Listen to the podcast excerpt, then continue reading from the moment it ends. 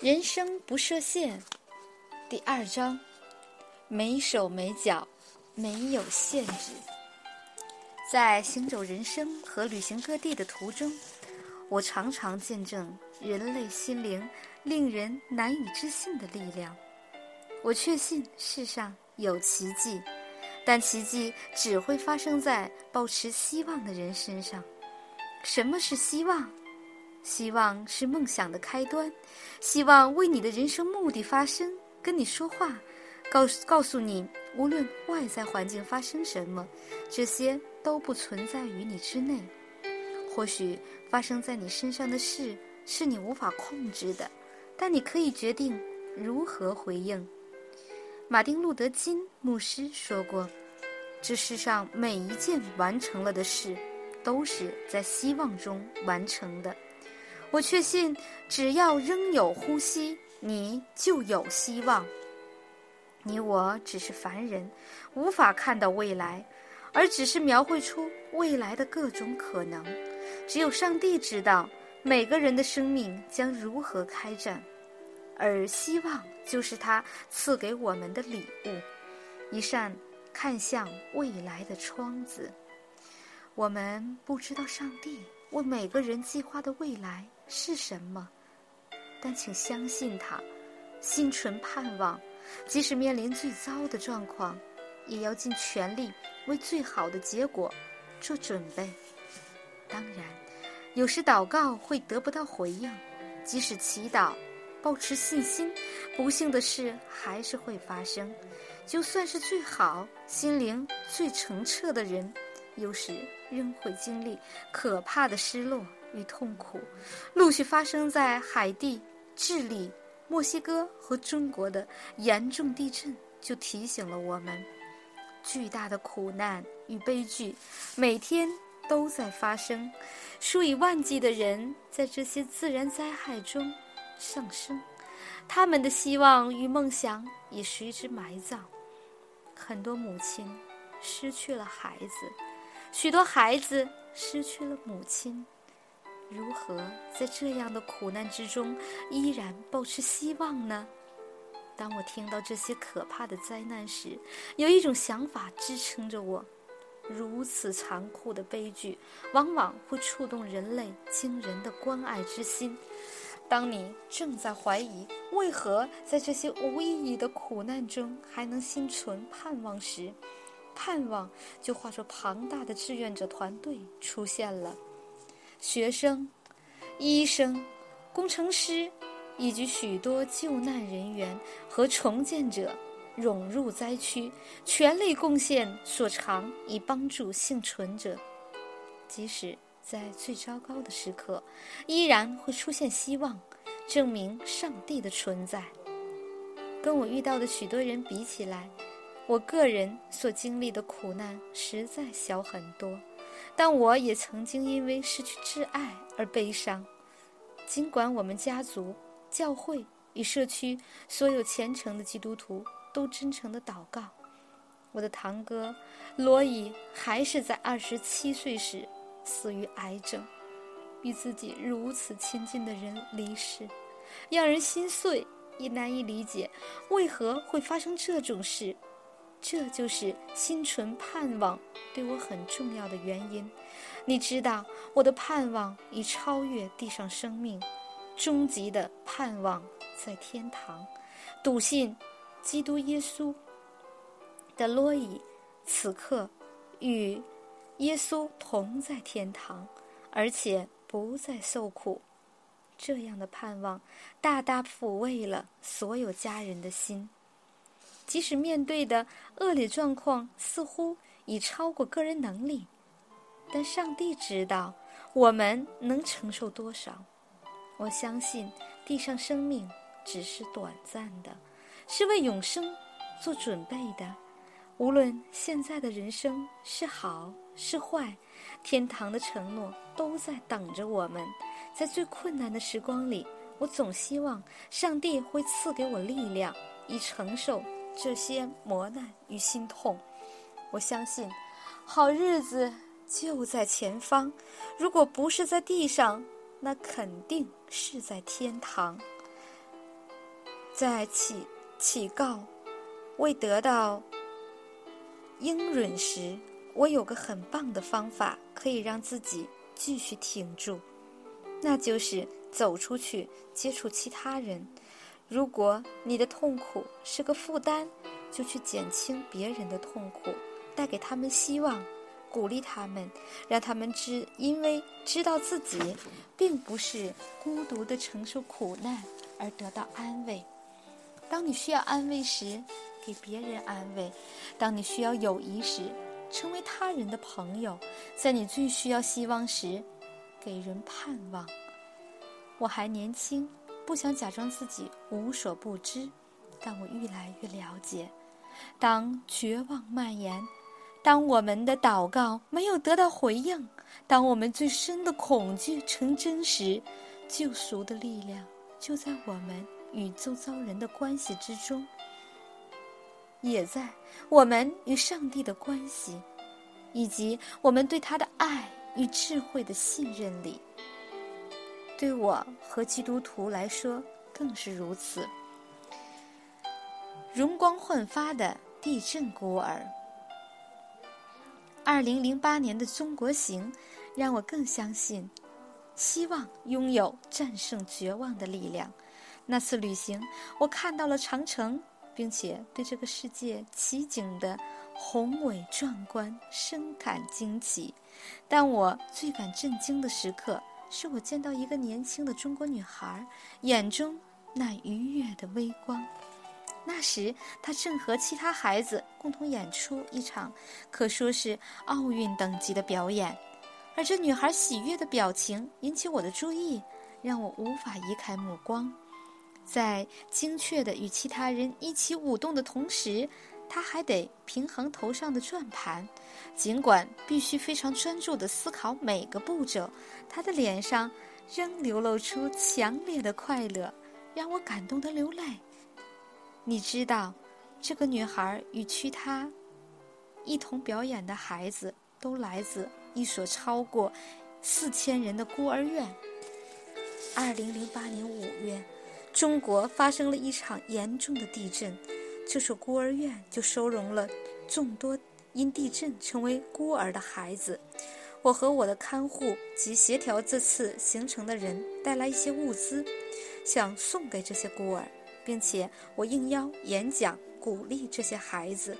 前往孤儿院的途中，看到地震造成的伤害与苦难，让我心神震撼。面对如此惨状。我有些担心，不知道要跟这些孤儿说什么。大地裂开，吞噬了他们所爱、所认识的一切。我从未承受过如此可怕的事。我能对他们说些什么？我们带来一些保暖的衣物，但我要如何给他们希望？抵达之后，我被一群人簇拥着进入孤儿院，孩子们一个接一个拥抱我。我们言语不同，但不要紧。他们的神情已说明一切。在这样的环境中，他们依然容光焕发。我根本不必担心该说些什么来帮助他们。不是我鼓舞了这些孩子，那天是他们通过表演中那昂扬的精神激励了我。这些孩子失去双亲。失去家，失去一切，当他们依然表达了喜悦。我告诉那些孩子，我很敬佩他们勇敢的精神，也鼓励他们继续向前看，大胆期盼有一个更美好的人生，尽全力追求自己的梦想。未来会有好日子的概率，怎么可能是零？要具备追求梦想的勇气，无论遇到什么挑战，都不要怀疑。不止在中国的孤儿院，我在孟买的贫民窟和罗马尼亚的监狱里，也看过人们超越环境的惊人能力。最近，我到韩国一个社会福利中心演讲，里头有些人是身障者，还有些是单亲妈妈。他们心灵的力量让我惊讶。我也曾拜访南非一座有着高耸的水泥墙和锈石栏杆的监狱。尽管重刑犯不准进入小教堂参加聚会，但我可以听到整座监狱传来应和着福音音乐的歌声，仿佛圣灵已经让这里所有的人充满上帝的喜乐。从外在看来，这些人被监禁了。正因为信心和希望，他们的内在已经自由。那天走出监狱大门时，我觉得这些牢囚似乎比监狱外的许多人还要自由。你也可能像这样允许希望常驻你心。请记住，悲伤是没有用的，会有这种感受很自然。但你不能让它日日夜夜支配你的思想。你可以借由把注意力转向比较积极正面、可以提振精神的想法和行为，来控制你的反应。我是一个属灵的人，所以在悲伤的时候会依靠我的信心。不过，我所受的会计训练提供了一个更实用的方法，这可能让人惊讶。当你说你没有任何指望时，表示你觉得自己的人生再出现好的事的概率是零，零，你不觉得这很极端吗？对我而言，未来总会有好日子。这种想法之所以不变自明，是因为未来不会变好是更不可能的。希望、信心和爱是灵性的种子。无论你的信仰是什么，你都不应该失去希望，因为生命中一切的美好都是从希望开始的。如果不是心存盼望，你会想要组建一个家庭吗？如果不是抱着希望，你会想要学习新事物吗？希望几乎是我们走每一步的出发点。而我写这本书是希望帮助你找到更美好的人生，一个没有限制的人生。圣经中有一节经文说：“但那等待耶和华的，必重新得力；他们必如鹰展翅上腾，他们奔跑却不困倦，行走却不疲乏。”我第一次读到这节经文时，便了解，我必不需要手和脚。你也应该明白这一点，而且永远别忘记，上帝从未放弃你。继续前行吧，因为行动创造动能，而这回过头来会创造意想不到的机会。只要挺住，任何事。都有可能。二零零九年发生在海地的惨烈地震，让世人同感悲伤。然而，尽管巨大的灾难带来悲悲剧，这可怕的状况也反衬出人们最棒的特质，就如同我们在那些幸存者身上所看到的。地震后，玛利亚的儿子埃米尔。被认为已经被埋葬在一栋建筑物里。二十一岁的埃米尔是位裁缝师。地震发生时，他跟妈妈玛利亚正待在他的公寓里。妈妈顺利逃出来了，但他找不到儿子，而公寓早已成了一堆瓦砾。玛利亚在为灾民搭建的临时帐篷里到处找儿子。却遍寻不不着，他一直等待，盼望儿子能找出一条生路。几天后，玛利亚穿过一片混乱与断岩残壁，回去找儿子。尽管现场的重机械发出巨大声响，但在一个短暂的瞬间，玛利亚觉得自己听到儿子的呼救声。那一刻，她告诉一位记者：“我就知道。”要救出儿子是可能的。玛利亚告诉每个人，她儿子在乱石堆下呼叫他，但没人能帮忙。在国际救援团队抵达后，玛利亚终于找到一组有经验的工程人员来帮她。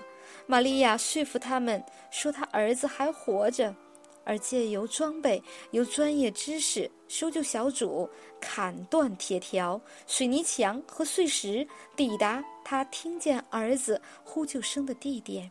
他们继续向下挖，直到看见埃米尔向搜搜救人员伸出的手。搜救小组继续努力，埃米尔的肩膀露了出来，他们终于可可以把他往外拉。埃米尔被埋了十天，严重脱水，浑身尘土，极度饥饿，但是他活了下来。有时，你所拥有的只是你认为凡事皆可能、奇迹真的会发生的信念。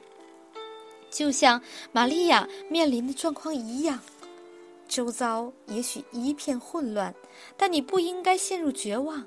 你要相信，无论你缺乏什么，上帝总会供应。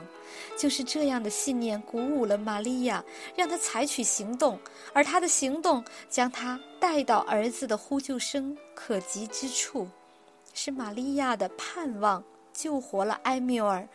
这样想。不算离谱吧？或许你现在的生活不是太顺利，但只要你挺住，只要你继续向前，任何事都有可能。心存盼望而活。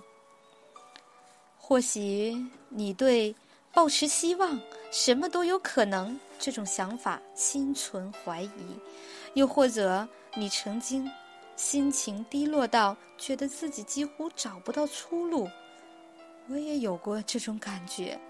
那时我真的相信自己的生命永远不可能有价值，我只会成为家人和朋友的包袱而已。我出生时父母非常沮丧，这不能怪他们，他们可没准备好会有这样一个缺手缺脚的小孩儿。当孩子来到这个世界时，每个父母都会设想孩子的未来，但我父母却很难推断我将来到底会过什么样的日子。渐渐长大之后，我也有了这样的困惑。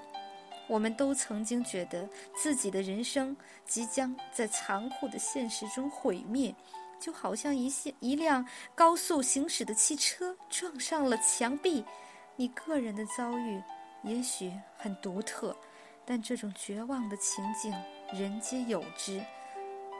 常有青少年写 email 告诉我，虐待和忽视的问题撕裂了他们的家庭；成年人则谈到药物、酒精或色情，使他们的人生瘫痪了。